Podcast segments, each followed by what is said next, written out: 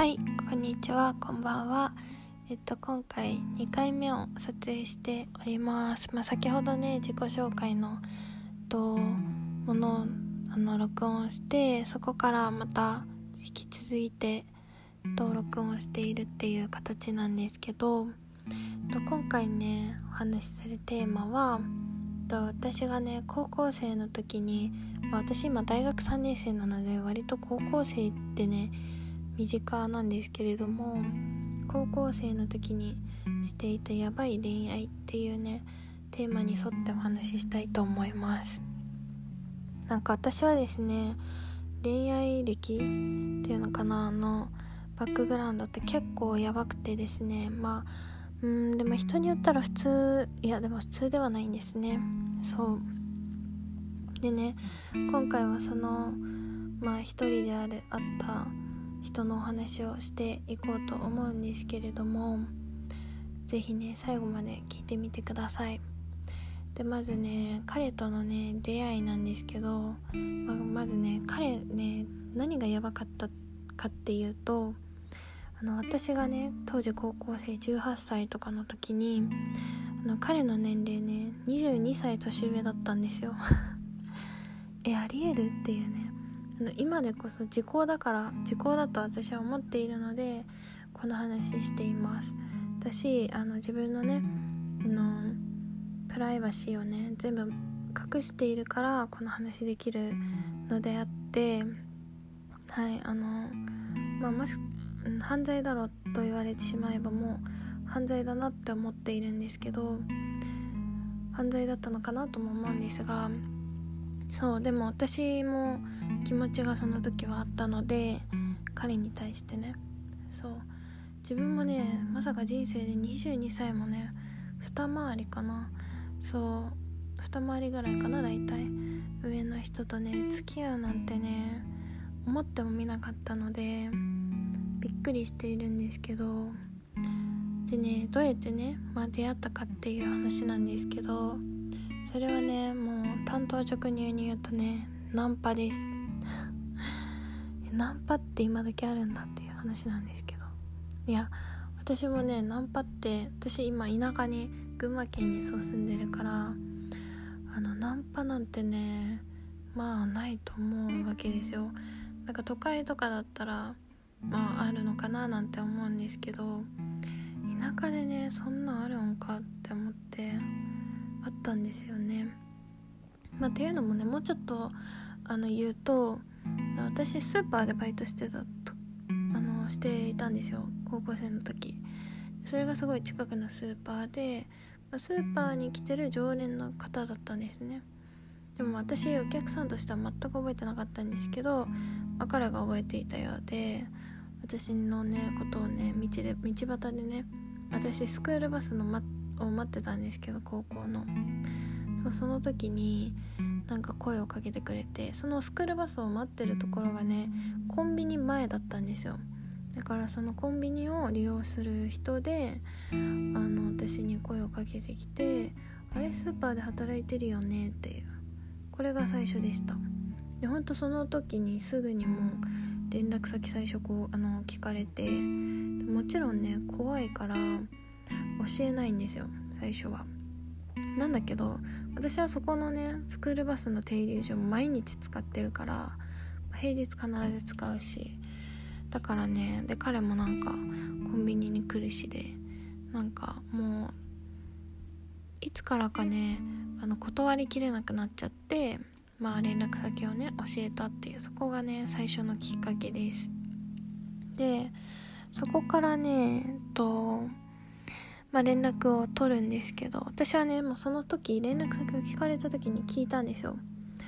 で大丈夫みたいな。彼あ彼女とか奥さんとかいないのって言って結婚してるでしょって言ったんですね。でそしたらね結婚してたけど離婚したって言われたんですよ。そう子供はだからいるよって2人って。であそうなんだみたいな感じで。でまあ LINE するようになって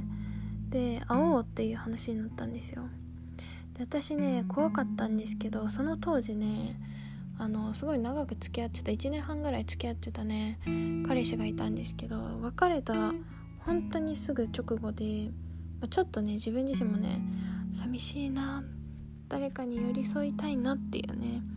まあ今だとほんとバカだったなって思うんですけど、まあ、そういうちょっと感じになってしまっていて会ってしまったんですよね。そう。でもね正直ねあの今この話してても結構昔の話だからあんまりね細かく覚えてないんですけど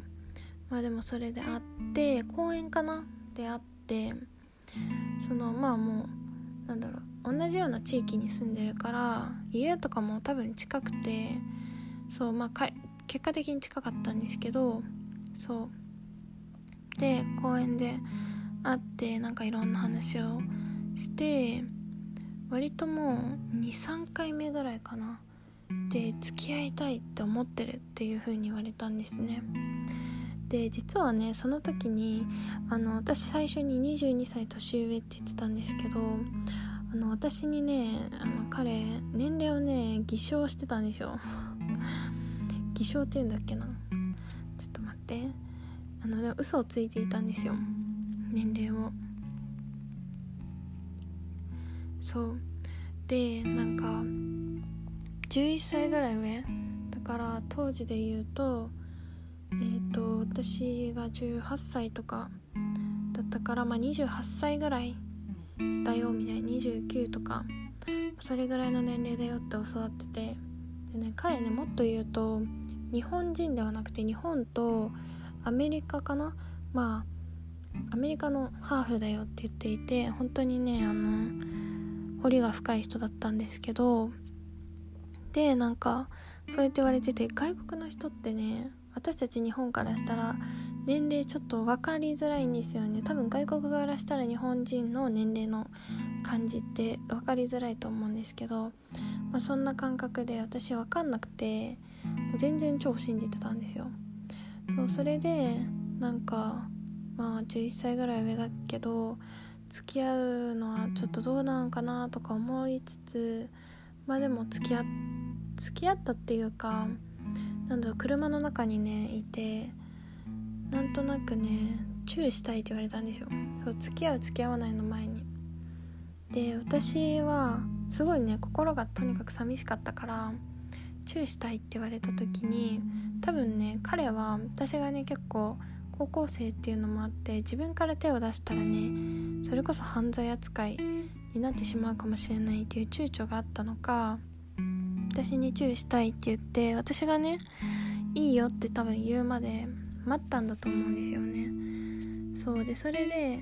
まあでも私もね正直あの時は本当になんだろう全部がもう投げやりになってたみたいな部分も正直あって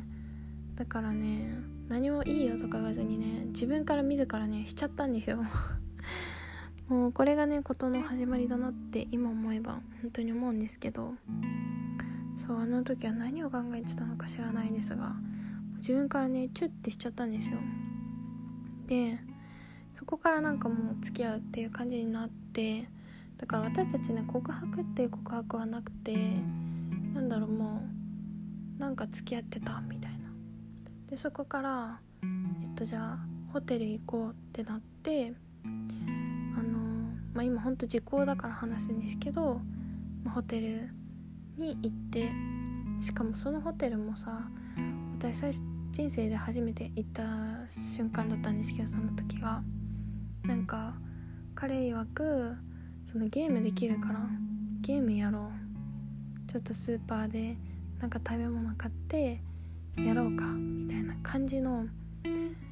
感じだったんですよ。私も普通にあゲームやるのか楽しそうっていうね本当にねもうダメ。もう今思えば本当にダメだったって思うんですけどそうそれでねあの行ってしまって、まあ、結局ねそういうことを至ってしまうっていう感じに、ね、なったんですね。でそこからはもう本当にものすごいね勢いで。なんだろうな。すなんかそういう行為とかも割とコンスタントにねやるようになっちゃって。でも正直その11歳も上まあ当時は11歳上と思ってて、まあ、結果的に22歳上だったっていうことなんだけどの彼氏なんて、まあ、まず親にも紹介できないし友達にもね本当に限られた人にしか言えなかったです。でね結構その彼氏はねやばかったんですよとにかく。全体的にやばくて、まあ、高校生に手を出すっていうのもね、まあ、やばい話だしあの年齢をねそうやって下げってたっていうのもやばかった。しあのまあこれはねちょっとアホかもしれないんですけど彼ねあの体全体的にタトゥー入ってたんですよ。入れ墨がねそう彫られてて。13日生まれで13個のねドクロがね俺の体には刻まれてるんだよってね言われてて私もう当時なんてさ本当にそれがかっこいいと思ってたからえー、13個もいるの？えー、後で探したいな見つけたいなみたいな。ちょっと本当にねアホなんですけれども。そう。そんな感じでねまあまあやばかった人でなんかピアスとかも耳には拡張してるしベロピーとか眉ピとか、まあ、至る所の穴がね開いてたんですよ。そうでも私はねそういうのも全部かっこいいと思っちゃったんですよね当時。そうで高校生だったしで彼ランクル乗ってて。でまあそうそんな感じで。でやばい点がもっと他にもあってあの結果から言うとねあの彼離婚してなかったんですよ。そう。全然結婚してなんなら子供がね2人いるって言われてた男の子2人が。1人はね5歳の子で1人はねまさかの本当に赤ちゃん。まだ1歳にも満たないような赤ちゃんがまあいてもう今思えばねほんと最低だなって思うんですけど。でも私その時もう離婚してるっていう風に聞いてたからあの全然ねなんだろうな。うんそこに関しても全然疑問視してなくてなんかでも離婚はしてるけれども今もまだ一緒に住んでるみたいなことを言われて赤ちゃんが小さいのもあってそう一緒に住んでるけど離婚してるよっていう風に言われていてそうだからその言葉を普通に信じていてまあね今思えば本当になんでそれを信じてたんだろうっていう話なんだけれどもまあ自分もそれだけなんか求めている求められてることが多分嬉しかったのかなって思うし私結構ダメ男に引っかかるタイプの典型だなってその時思ってまあ彼とのねその経験があったからもうそれ以降の恋愛っていうのはめちゃくちゃねあの神経使うようになったしのすごい見るようになったんですけれどもそう。でなんかまあでねそこでまあなんだろう行為とかもすごいするようになってほんと極めつけは私高校でそのスクールバスで通っていてスクールバスが40分かかるんですけどそれをね送ってもらったんですよ。そう。車でもいいよ俺との時間過ごそうみたいな感じで。でだから「あ分かった」って言ってスクールバスには乗らずに彼の車で大学に大学じゃない高校にねそう言ってて。でちょっと早めに着くからそしたらね彼がね高校のね近くの駐車場にね車を止めて。そしたら「ごめん今ちょっと一回いい?」みたいな「え？みたいな「いやいやいやいやもう私高校だから」みたいな。もう近くに高校生なんなら歩いてるしみたいな。そんな状況でもねあのー、そういう行為を求められたことがあって。私はその当時本当にねなんかうん何を思ったのか知らないけれどもまあ別にいいやみたいな求められてることが当に嬉しくて。まあ多分本当 DV 男とか束縛男に引っかかる典型なんですけどそうそんな感じでやってたっていうね。まあ本当にねやばかったですね。でさもう時間もないし金も鳴っちゃってキンコンカンコンって聞こえるぐらいの本当に距離でやってたからもうねタイムアタックですよそれこそ。それでキンコンカンコンってなっちゃった時にはやばい学校行かないとって言って遅刻扱いになっちゃうみたいな。で遅刻扱いしたらさあのその通知表っていうのかな？そういう成績状況っていうのは親に言っちゃうからさスクールバス乗ってて遅刻って基本的にありえないんですよ。もし遅刻したとしてもスクールバスで。それはスクールバスに何かの問題があってっていう感じで考慮してくれるからそう遅刻っていうのは絶対つけられないということでもめちゃくちゃにダッシュして高校まで行ってみたいな感じで本当にねちょっとねやばい時期をね過ごしてた時もありました。でねまあどうやってねその彼とね終わりをね終わりにしようかと思ったかっていうとあの彼めちゃくちゃに束縛男だったんですよ。本当に束縛やばすぎてあの本当にね特にやばかったなって思った瞬間があの私ドコモ携帯会社ドコモ使ってるんですけど携帯をね変えるからドコモ行くっていう話をねさらっとした時にその彼もドコモだったんですけどドコモにはねだからあの地域住んでる地域一緒だからドコモに行く会社っていうか近くのねドコモショップも一緒なんですよ、まあ、だからっていうのもあってそのドコモショップにはもうめっちゃかっこいい人いるから絶対それでいいまた出会いができちゃうよっていう風に言われたんですよ。そう。いやいやいやいやそんなことあるわけないし携帯をね新しく変えるだけだからありえないよって言ってたんですけどそうでもそれでもなんかいやダメだみたいな感じでまあ行ったです行ったんですけどね結局。そうでもちゃんと連絡してみたいなのとかもあって、まあ、あとはなんか携帯とかもすごいねあのなんかあるでしょって疑われたりとかちょっとでも連絡遅いと何かあったのとか。の割にね彼は家族をね奥さんにも連絡全然取ってたしそう。あ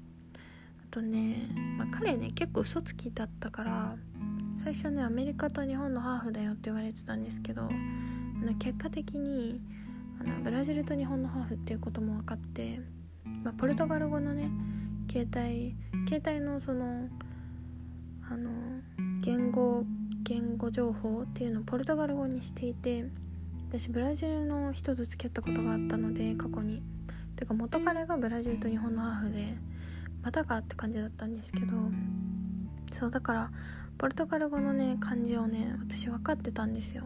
っていうのもあってそうそこも嘘だったのかみたいな。でどうやってね彼との彼と終わらせたかって言ったら、まあ、とにかく嘘がすごすぎて私はもう全くもって信用できなかったんですよ。あとそう彼とね付き合ってね学んだことがあっててかいろんなことを彼とね付き合って学んだんですけどあの束縛をする男っていうのはその人にもやっぱり自分がそういうねやましいことがあるから相手をね縛るのであってそうっていうことをね知りました。そう。だからでねまあ束縛も本当に、まあ、彼はひどかった人だったし何より奥さんがいるっていうねことが分かって、まあ、どうやって分かったかって言ったらまあそれはもう私が問い詰めましたね。本当に隠してることあったら全部言ってほしいって言って、まあ、年齢は違うって言われたりとか奥さんとも別に離婚してないっていうことをね知ったりとか。まあそれを聞いてさすがにねあの私も高校生だったけどあの、はい、やばいなと思ったしてか高校生ならなおさらねそれバレたらもうやばいじゃないですか。そうだからあの本当にもう無理って環境を終わらせたいっていうことを言いました。それ電話の電話で言ったんですよ。もう会うことはもうできないみたいな。もうそしたらめちゃくちゃに怒られてなんなら超キレられたんですよ。でうわもうめっちゃキレられたわと思って。なんだけれどももうここで終わらせなきゃもうダメだと思って電話で「いやもう本当にごめん無理。本当にごめん。もう無理だから」みたいな「もう自分のやってること分かってるよね」みたいな。子供のこともそうだし奥様のこともあのそれは本当にひどいよやってることがみたいな。一人の父親として人間として本当にありえないことだからっていうことをまあ言ってでもそれでもなんか全然分かってくれなくて。いやでも本当に無理っていうことを言ってもう最終的に私多分最後のねその彼とのね会話はね私が放ったねクソったれでね 電話切ったと思います。もうそれが本当に最初で最後の会話っていうか、まあ、最初で最後っていうか最後の会話でした。それでブチって切ってインスタじゃない LINE を全部ブロックしてでインスタもつながってたからインスタもブロックしてそうっていう感じで、まあ、彼とのね終わりました。なんだけれどもねあの終わったといえば終わったんですけど彼ね結構ストーカー気質でもあったんですよ。で私はね当時は彼の家知らなくて、まあ、今はちょっとねあの知ってるんですけど彼は私の家を知ってたのでたまにねそのランクル乗ってでっかい音楽流しながらね私の周りの私の家の周りをねまさかの集会するんですよ。ありえないですよね。そうすごい。もう親にも言えないからさ親もなんかすごい音うるさい車通ってないみたいな。もう誰誰もが気になるぐらいの音量で今でもたまに来るので、まあ、それに関してはね本当にふざけんなって今でも思います。あとはねあの彼すごいその束縛がすごかったっていう話したんですけどだからねインスタとかでもあのなんだろうな私の友達とかもフォローしてなんか私のね行動を見ていたっていう感じ。まあ私の行動を見ていたのか友達ともつながりたかったのかそこは謎なんですけどそうだったからもう私がねその彼をね全部ブロックした時に友達とかにも全員に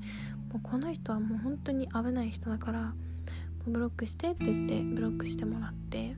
っていう感じでまあ結局その人とのね関係はねでもねなんだかんだ半年ぐらいかなそう続いちゃったんですけどまあ無事に終わることができました。はいっていうねすごいやばい男とのまあ恋愛恋愛っていうのかな、その時は求められてることが嬉しくて私も好きとか言ってたけど、まあ、今思ったら本当にやばかったなって思っています。うん。この感情はね好きとはまた違うかなっていう風に思ってますね。はい。なんかそう。なんか今でこそ時効でこうやって話せるけど当時は結構やみましたね。うなんでこんなことしちゃったんだろうとも思ったしなんか自分の体がなんか汚れたっていう言い方は良くないかもだけどそういう感情にも正直なっちゃったかなっていうくらい結構自分の中ではうーん大きかった出来事でした。はい。でなんか結局ねあのその彼とのまあ終わったんですけどあのなんだろうな。でもその後もねあのたまにやっぱり住んでる地域が一緒だと出会ってしまう瞬間っていうのがねどうしてもあるんですよ。私薬局でも出会あの見たことあったし車運転しててもねたまに見るんですよ。そうだからねもうその時にね本当に冷や汗かく感覚っていうのかな。それはすごいね。今でも嫌だなって思いますね。早く引っ越したいっていうか大学終わったらもう群馬出る予定なのでそうあれだけれども早くもういなくなりたいなって思っています。でねあの不倫ってまあいわゆる不倫だったわけですけれどもあの世の中ね不倫はね私高校生ながらにすごい身近でこうやって感じたわけじゃないですか。もう自分がね当事者になってしまったわけなので。でそう思った時にね私その当時スーパーで働いてたんですけどあの来るね夫婦を見てこの人たちも不倫してるんじゃないかってねすごい思うようになってしまったんですよね。全然良くないんですけど。そうでもニュースとかでなんか不倫の話題とかも出るじゃないですか。でもね私はこれは結構現実だともっともっともうねいっぱいあるんじゃないかなっていうふうにね思ってしまっていますし結婚に対してねちょっとねネガティブなイメージがイメージになってしまったといえば、うん、なってしまったかなっていう感じです。なんか彼と付き合ってた時にちょっとしたねショッピングモールが近くにあるんですけどそこでね私がショッピングしてた時に彼がね奥さんといるところをねたまたまね見た時があったんですよ。そう。あのその当時は私はねすごいそれが嫌でその瞬間に彼から電話がかかってきてなんか「ごめんね」みたいな「今奥さんといたけれどもなんか別れてるから」みたいな感じで電話が来て。でそれもその2人はね1階にいて私2階にその時いてで2階のなんかなんだろう2階から下が見えるような構造のショッピングモールだったからなんか2人のね様子が見えたんですよその時に。で彼はねあのちょっと奥さんと離れたところで電話をしててで奥さんがねその彼の方をね見つめてるっていう絵が上から見えた時の私のねなんかあ私ってこんなにダメなことしてるんだっていうかなんだろうな。あこの全然私からしたらさ奥さんなんてほんと全然知らない人ではあるけれども傷つけてるし自分のやってることっていけないことだなってその時すっごく感じてその時の感情今でもね鮮明に覚えてるんですよね。そう。多分きっと彼はトイレ行ってくるとか言って私に電話をかけたんだろうけれどもその姿も奥さんは見てるんですよ。そう。言ってたんですよね彼がそう奥さんに今トイレ行くって言って電話かけてるんだけどだからすぐ切らないといけないけどあのこういう状況でみたいな。多分奥さんあの女性ってすごいね感づきやすいと思うから絶対的に私たちの行動というか、まあ、彼に対する不信感っていうのは絶対抱いてたと思うんですよ。そう。だから私たちは結構何回かその例えば学校送ってもらったりとかっていう時も彼は何かしらのね嘘を奥さんについてるわけじゃないですか。なんか前もその会うってなった時も公園で会うってなった時も彼はねなんかスポーツウェアを着てきてなんか奥さんにちょっとランニングしてくるって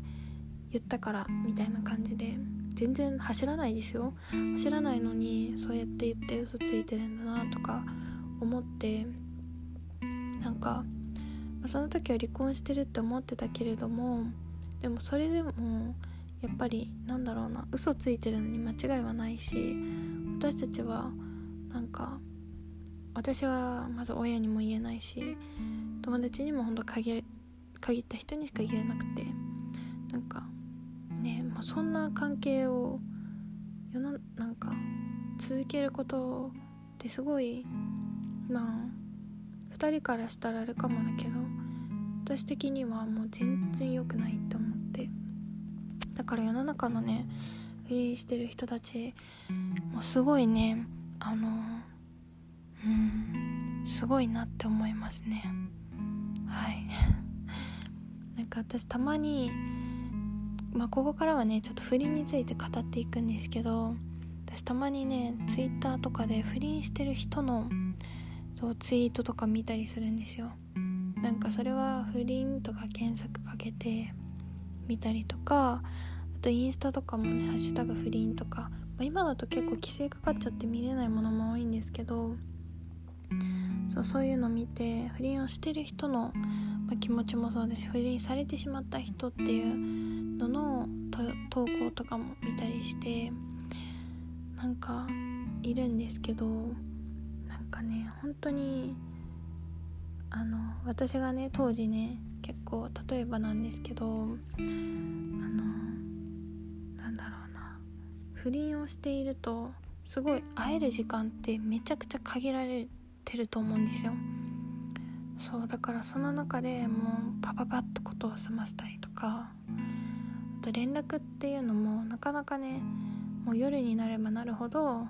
その家族のね時間を大切にしたりするから少なかったりとか不倫をしているとね全然いいことって少ないかなと思うんですよね。特に私はなんだろう不倫してるとは思ってはいなかったからなんか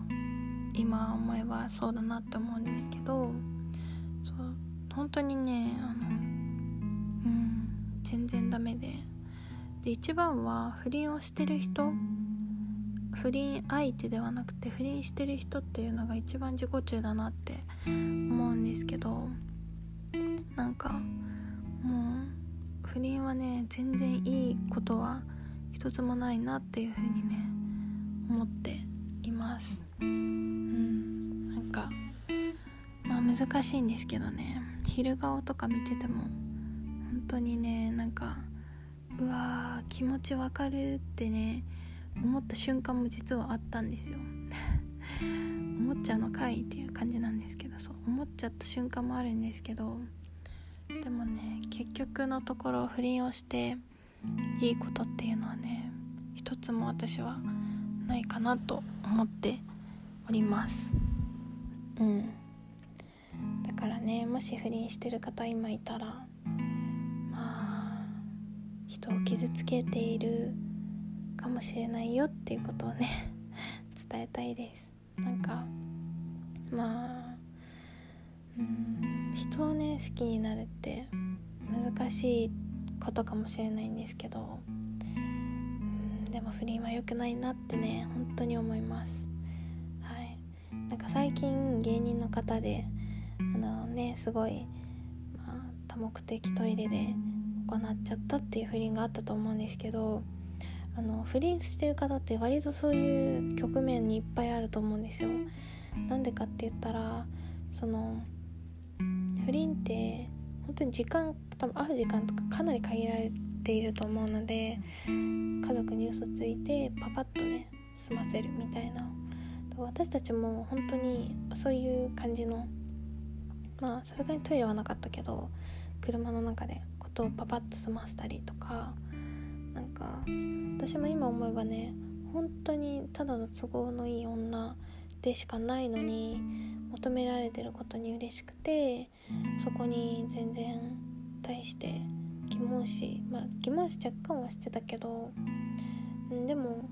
まあいいかって流せちゃったぐらいなんかまあちょっとどうにかどうかしてたんですけれどもでも、まあ、多分そういうことがね多いと思うんですよ。例えば車乗るにせよ助手席にね座ったらね万が一誰かに見られたらやばいってなって怖いから運転手の後ろに座るとかね。そうそういうのとかなんかいろいろね嘘もそう上手くなるんですよ。私も家族にね彼と会う時本当に様々な嘘ついてますからね。そう本当に家族には申し訳ないって思うし私もねその家族に言えないことがねだんだん苦しくなってきてある時にね母にねあのそんなふうような雰囲気をね言ってしまった瞬間があるんですよ例えば「タトゥーある人どう思う?」とか「めっちゃ年上の人と付き合ったらどう思う?」とかちょっと探りをね入れてみるんですよもうそんなの死んでも言えないんですけどでも自分の中で本当に苦しくて一回だけあのその会うのをね嘘つけなくていつもなったら友達とちょっと会ってくるとか言うんですけどもうその時だけは嘘つくのがすごい苦しくなっちゃってちょっとごめん今すごいいい感じの人と車乗ってる人だからその人のところ会いに行ってくるって言った時があってさすがに母もね心配してたんですけどでも LINE でねなんかあなたの人生だからとにかく私も言えないけれどもなんか心配だけは本当にかけないでねみたいな。なんかそういうそんな感じのね雰囲気の愛のある言葉をもらったんですけどそう不倫ってねもういろんな人のことを裏切ってあのー、いい気持ちになる人ってね誰もいないなって本当思います。私もたくさんの人傷つけてます。奥様もそうですしその子供もねそうです。私は今でもねたまにそう見かける瞬間とかあってそう私ね自分の家の前がね公園なんですよ。そう公園でね奥さんとね子供がね2人で遊んでるところ実は見たことがあってその彼はね奥さんのことはね奥さんは子供に手を出すしすごい暴言も吐くし本当に奥さんはやばい人間なんだよっていう風に私聞かされてたんですよ。でも全然やばくなくて公園でその子供2人とね一緒に遊んでる姿はねもう本当にお母さんだなと思ったんですよね。そうそれは別れた後に見たし見たまあところ場面だったんですよ。そうだから当時はね奥さんの顔とかも全然分かんなかったんですけどあの SNS のね私が検索をめちゃくちゃしまくって奥様のね、まあ、顔を特定したのとあとお子様の写真を見たことがあったからお子さんの顔であこの人かっていうのをね別れた後に知ってで別れた後に彼の家の場所も知ったんですよ。そう。まあいろいろ知ってね。では別れてなかったのかっていうのも知ったりとかしてましたね。そう。でね実はねこの話は、まあ、今で今でこそ時効なのでもうあの終わりなんですけれども実はねちょっと続きがあるんですよ。そう。あのまあ高校生の時に終わりましたと。なんだけれども続きがあるっていうのはこれからの未来になるんですけど私今よ保育士資格幼稚園教諭のね資格を取るまあ大学に行っていて保育園実習っていうのがね、まあ、近々に控えているんですね。そう。でその保育園実習がね実はその彼の子供が行っている通っている保育園に実習をする形なんですね。なのでもしかしたらですねまた会わなければいけない状況になってしまうかもしれないという今結構やばい状況にあるんですよ。私はもう全部のね SNS とかも切ってるしあの彼はね結構ストーカー気質だったから別れた後もねあの何回かね私に私のねところに来たりとかして本当にやばい人だったんですけどそうそんな彼のね彼に会う瞬間がもしかしたら今後生まれるかもしれなくてだからまあその話もまあおいおいねいつかちょっとできる時があったらしたいなっていうかもう本当にその時が来ても何事もないようにことを済ませたいって思うんですけれどもちょっとどうなるのかわかんないですがまあそういうことが控えているっていうちょっと怖いお話です。はいということで、まあ、大体ちょっとね話の時系列とかなんかグダグダになってしまったりとかなかなかちょっとね、ま、話がうまくまとめられていなかったりする部分もあるあったかとは思うんですけれどもまあそういうねやばい男がねいたっていう話ですね。そうまあ多分ね私が思うになんですけどね彼はね私以外のとも結構いろんなことしてるんじゃないかなって思ってます。なんか嘘つくのも上手だし初めて会った時から私のねその年齢を偽証してたからってことは多分他の人にもそのねテクは使ってるんじゃないかなって思うし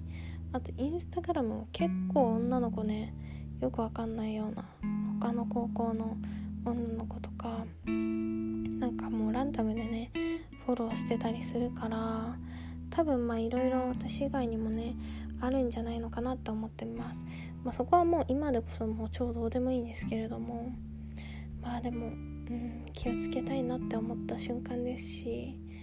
そう本当にねなんか自分大切にしようって心の奥底から思った瞬間でした、まあ、こうやって痛い目見ないとねわからないかった自分もねちょっとどうかしてるんですけれども。まあでもこれをね機にあのなんだろういい人をもっと見極めようとかそういう男性を見る目っていうのはね確実にね前よりもついたなって思っていて、まあ、今付き合ってる彼氏がそういるんですけどその彼氏にもねこの話実はしたことあるんですよ。っていうのも、まあ、実習が控えていてもしかしたらそういう危機があるかもしれないっていうことでそういう時は何かあったらすぐ言ってって言われているので、もうめちゃくちゃ頼りになる彼氏なんですけど同い年のね彼氏です。そう。ちなみにねそのね22歳年上の人と付き合ってで今同い年の人と付き合ってっていう感じなんだけどもう私今まで付き合った人って結構年上の人が多かったんですよ。中学生ぶりに同い年の人と付き合ったけれども同い年の今の彼氏が一番精神年齢高いなって思いました。だからある一定の年齢を経つとうんもう年齢って関係ないなっていう風にね本当に思いました。なんかもう経験したことっていうのはそりゃそりゃなんか年齢がね高ければ高いほど多いとは思うんですけど精神年齢っていうのはねもうある程度ね経っちゃうともうほとんど変わらないんだなって思って。そうでも同い年の今の彼氏が一番精神年齢高いからそれは本当にね付き合っていく上で安定してたし安定しているし今。うん。よかったなと思います。ちょっとねいつも私は年上ばっかり見ていて同い年ってねあの正直眼中にもなかったんですけど